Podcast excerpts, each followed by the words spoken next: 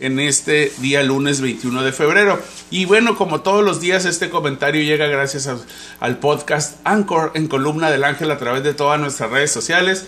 Y para ustedes recién salidito del horno en vivo y a todo color.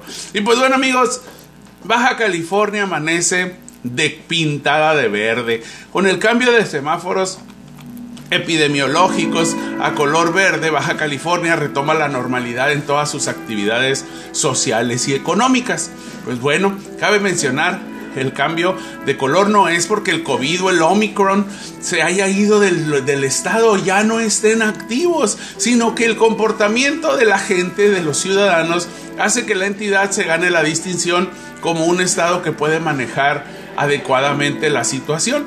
A pesar de que hay más de 300 contagios al día, la gobernadora Marina del Pilar Ávila Olmeda, en un video, pues bueno, todas sus iniciativas las pone en Facebook, eh, emite una recomendación de pasar del naranja al verde sin tocar el amarillo, es decir, como nunca antes en otros estados en México, nos brincamos un color, es decir, ya urge que la gente salga, salga cada vez más a la calle. Y pues bueno, esto a unos días de que el presidente de México se fuera el pasado jueves de la entidad y que es la segunda vez que ocurre la mismo, el mismo fenómeno. Después de que está el presidente, hay una recompensa por, pues bueno, no sé qué eh, gusto se llevaría el presidente, que nos hacen regresar a los semáforos donde los aforos son permitidos al 100%, las actividades se normalizan, pero pues bueno, el gran reto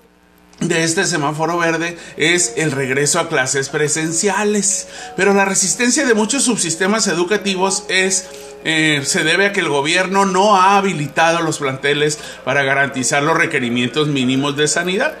Hay escuelas que se encuentran, por ejemplo, en colonias que no tienen pavimento y esto probablemente perdón, esto probablemente no lo toman en cuenta muchos ciudadanos porque dicen mi escuela está nueva, mi escuela tiene baños, tiene agua, tiene drenaje, pero estando en una colonia que carece de la vialidad pavimentada, pues esto es foco de infecciones y lo ha sido por mucho tiempo, aunque no hubiera habido COVID en tiempos antes de COVID. Pues bueno, hoy las condiciones de falta de pavimento en muchos planteles educativos eh, estatales y municipales, pues persiste. Llegar a este semáforo verde no es que podamos relajar todas las medidas de limpieza, que como buen mexicano ahora sí acataremos el ver eh, de este el verde con muchas acciones irresponsables. Eh, el verde es seguirnos cuidando, usar cubrebocas en lugares cerrados y, ¿por qué no?, en abiertos también. Ya el cubrebocas se hizo parte de nuestro outfit. Ya hay cubrebocas diseñados, ya hay cubrebocas de colores, negros, grises, rosas, azules, según hasta donde usted vaya. Y pues bueno, también hay que usarlos en lugares abiertos, ya que los contagios van a seguir, más si el número de enfermos son personas que se han negado a vacunar.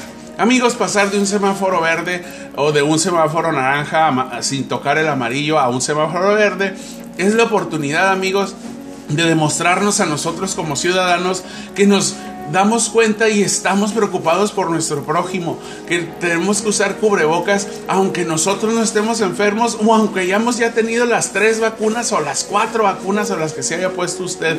Esta es una oportunidad amigos que no debemos desaprovechar porque nosotros ya sabemos, ya llevamos dos veces, dos regresos, dos retrocesos en el semáforo y pues sabemos las consecuencias sobre todo económicas y psicosociales que genera el estar confinados. Amigos, este es el comentario editorial del día de hoy. Esperemos compartamos algo de esta opinión. Continuamos en Columna del Ángel.